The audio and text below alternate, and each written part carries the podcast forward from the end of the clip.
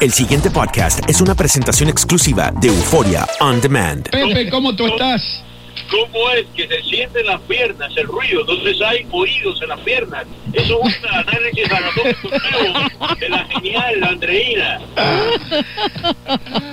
Pepe, bienvenido, hermano, ¿cómo te va? Bien, aquí, eh, qué, pena, tenía que estar con ustedes en vivo en el estudio, pero nuevamente el tráfico del Turnpike, que está carretera en la Florida que corre de sur a norte, norte a sur, está el tráfico espantoso, así que vamos a hacerlo telefónicamente Mm. Así que me va bien, me va bien, pero aquí atascado en el tráfico. ¿eh? Ahora mismo, ¿qué carro, qué automóvil, qué vehículo estás conduciendo?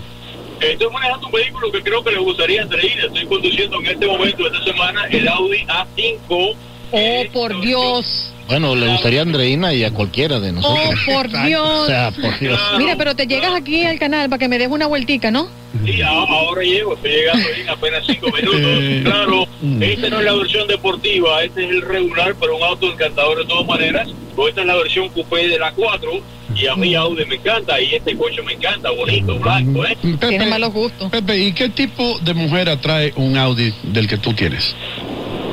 ¿Qué tipo? ¿Cómo? Pero se pregunta al revés. ¿Qué, ¿Qué tipo de mujer atrae un Audi? Sí, Andreina. Andreina. Andreina, algo así. Tanto que yo no pido la cola nunca, Pepe, pero te la estoy pidiendo de verdad. Acércate que me quiero, además quiero conducir ese auto. Ah, pues ya hecho. No, ahora, en unos minutos. Ajá. No, mira, la pregunta sé que sé que sea, sea, al revés. Me están preguntando al revés que cuáles son los autos preferidos de las mujeres. A mí no me gusta utilizar palabras mujeres, que es una palabra hermosa, como dice Arjona yo prefiero utilizar damas, pero estamos hablando demográficamente, así que perdón por ser tan vulgar y decir mujeres y hombres. ¿eh? Mira, eh, es una cosa curiosa, las mujeres son más conscientes del ahorro de combustible que los hombres, o sea, las mujeres a veces con mucha frecuencia miran las millas por galón que hace un vehículo y eso eh, incide en su decisión. Sin embargo, en el caso de las mujeres, como el resto toda de, la población, la gente lo que prefiere es el estilo desde que a, a comienzos del siglo XX el genial Harry que es este señor que inventó el, concepto de styling, o sea, el concepto incluso, incluso de obsolescencia eh, eh, pues artificial, o sea, que el auto se ponga viejo a tus ojos, porque ahora que Henry Ford no quería, Henry Ford quería que su Ford modelo T hoy día, en el año 2017, lo siguiesen haciendo tal cual, que él decía que el auto solamente tiene que ser para que tenga el punto A al punto B. Y Harry este señor que formaba parte de General Motors, se murió en el año 69, este señor fue el que comenzó a darle cariz de styling, de gusto a los carros, y desde entonces hasta el día de hoy, la gente, aunque a quien le gusta el motor y todo eso, pero habitualmente la inmensa mayoría de la población va al auto por estilo. Entonces, hoy día puntualmente, sí, a través de estadísticas se sabe, los fabricantes tú lo preguntas y te dicen las estadísticas de los coches que tienen más incidencia de venta en el mundo femenino. Por ejemplo, hoy en este momento, vehículos en particular que prefieren las mujeres. La primera generación del Tiro eh, eh, que nació en ahora cuando regresó en el 99 y la segunda generación del Volkswagen Piro. Ese es un coche que prefieren las mujeres. La otro vehículo que prefieren las mujeres es hoy día en este momento es el Buick Accord. Otro vehículo que prefieren es el Hyundai Tucson. Otro vehículo que prefieren es el Honda CRV. Otro vehículo que prefieren es el Nissan Juke. Ahora, cuando menciono estos carros, quiero que mantengan en mente que como hoy día el, mercado está tan segmentado, entonces ocurre que cada uno de estos vehículos que menciono habitualmente, las mujeres prefieren el equivalente. O sea, cuando acabo de mencionar el Honda CRV, quiero decir que las mujeres también prefieren entonces el rival, que es el Toyota RAV4 y otros vehículos semejantes de otras marcas. Ahora, esto nos lleva a que fíjate que estos vehículos que he dicho, la mayoría son compactos o sobre lo pequeño las mujeres se sienten más a gusto con vehículos de este porte, pero hay una parte de la demográfica femenina, no sé si Andreina caería ahí, prefieren los SUV de gran porte porque se sabe que social y psicológicamente, al conducir un vehículo grande, hmm. se sienten que están por encima del hombre y que están oh. el marido. no, no, en serio. Esto parece, parece una cosa de, de, de, cuento, pero no se sabe por estadística que es así. Que esa Quizás con el subconsciente es así, mi querido Pepe, pero una de las cosas que a uno le encanta es saber que un hombre ve a una mujer manejando y dirá, "Ah, esta mujer no sabe manejar y, Y- no y- le da paso y qui- quieren agarrarse la vía para ello. Entonces a mí me encanta un carro con unos cauchos bien grandes que él crea que le voy a pasar por encima si no me da el paso. ¿Ves? Una, una pickup. Una pickup doble cabina. Entonces, manifestación de mujer que lo que quiere es representar poder. La, en la otra, en la demográfica femenina, otro otro tipo de coche, tipo de coche que prefiere es el coche, el auto de lujo. Porque el auto de lujo también algunas encuestas señalan que psicológicamente el auto de lujo, escucha bien Andreina, más que el auto deportivo, representa al galán.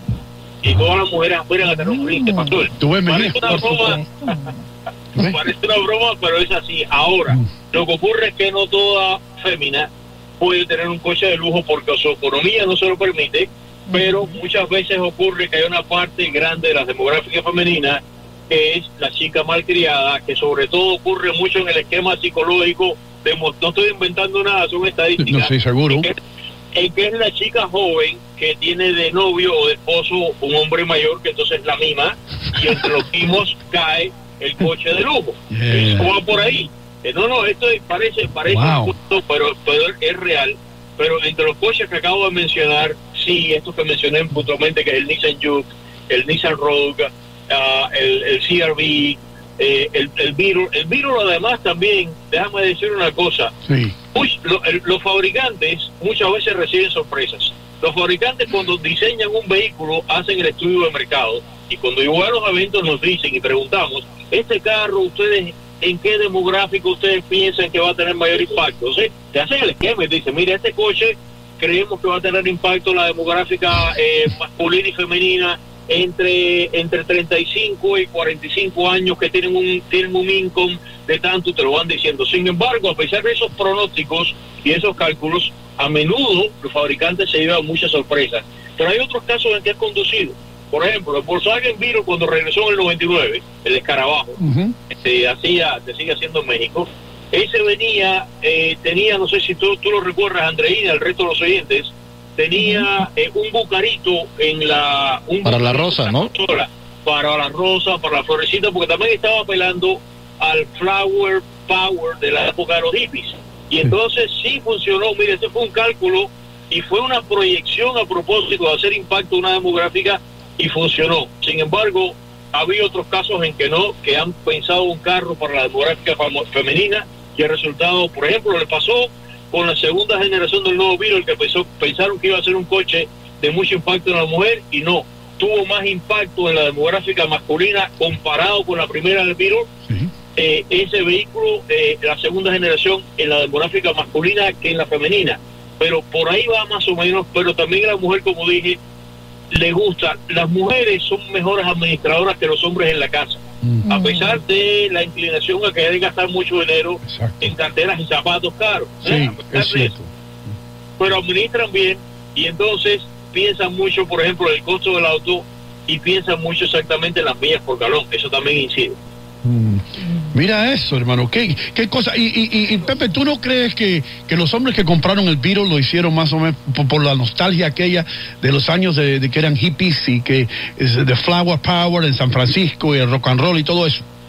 Oye, pero tú estás bien enterado, ¿verdad? De la canción San Francisco que dice, no olvides traer flores en el cabello, ¿eh? That's right. Sí, claro que claro que sí, claro que sí, que ese vehículo eh, estaba pensado en eso y justamente, no sé si ustedes se enteraron, pero en el año 2003 Volkswagen, y ahora lo va a hacer, ya hago el anuncio y ya el año que viene va a estar el vehículo en venta, en esa época Volkswagen, y lo hizo tres veces, trató de poner en el mercado una versión nostálgica igualita que el nuevo Beetle del año 99, una versión nostálgica del microbús, la combi, ¿se acuerdan de la Ah, combi? ¿te acuerdas que todo el mundo se metían 40 ahí dentro, hermano? 40 y lo que pasaba ahí adentro se Uh, si hubiera porque eso iba, iban soltando, iban recogiendo chiquillos y chiquillas por el camino y soltándolos desde aquí hasta San Francisco. Pe- Pepe, pero casi, casi, casi nos vamos. Pero tengo una pregunta para ti. Tú que conduces tantos carros y que eres un muchacho bien opuesto. Muchacho, muchacho. Muchacho, bueno, pero, pero bueno, no, no voy a delatar tu edad con tus lentes y cuando te perfumas y muchas, bueno, pero es que eso es el atraco de todas las calles. Perfume. ¿Cuál ha sido, cuál, cuál ha sido, tú eres un buen termómetro, cuál ha sido el carro que has levantado más chicas cuando Buena pasas? la pregunta. Ah, mira, lo que ocurre es que los carros que levantan chicas, eh, cuando, está, cuando está el varón aquí al volante, son los carros deportivos. Por supuesto que hay Mm. Ferrari, Lamborghinis, incluso Ah. un nivel un poco más bajo, porque hay una manifestación, hay una percepción. Una, que el tipo es atlético, que es moderno, que el tipo es eh, un tipo eh, deportista, Sí. y por otro lado, el asunto que esos son coches caros. Sí. Entonces significa que hay ahí, ese es el príncipe azul. Pepe, Pepe, entonces con, con un Explorer se queda fuera de- del juego ahí, ¿no? Un Explorer. Eh, Tú Porque tú me miras así, bueno, lo que tengo, compadre. Bueno, hermano, lo que venda puedo eso. tener. Pepe, gracias por estar con nosotros, hermano. eh, gracias ese. Gracias, ya regresamos con más aquí en Buenos Días, América. El pasado podcast fue una presentación exclusiva de Euphoria On Demand. Para escuchar otros episodios de este y otros podcasts, visítanos en euphoriaondemand.com.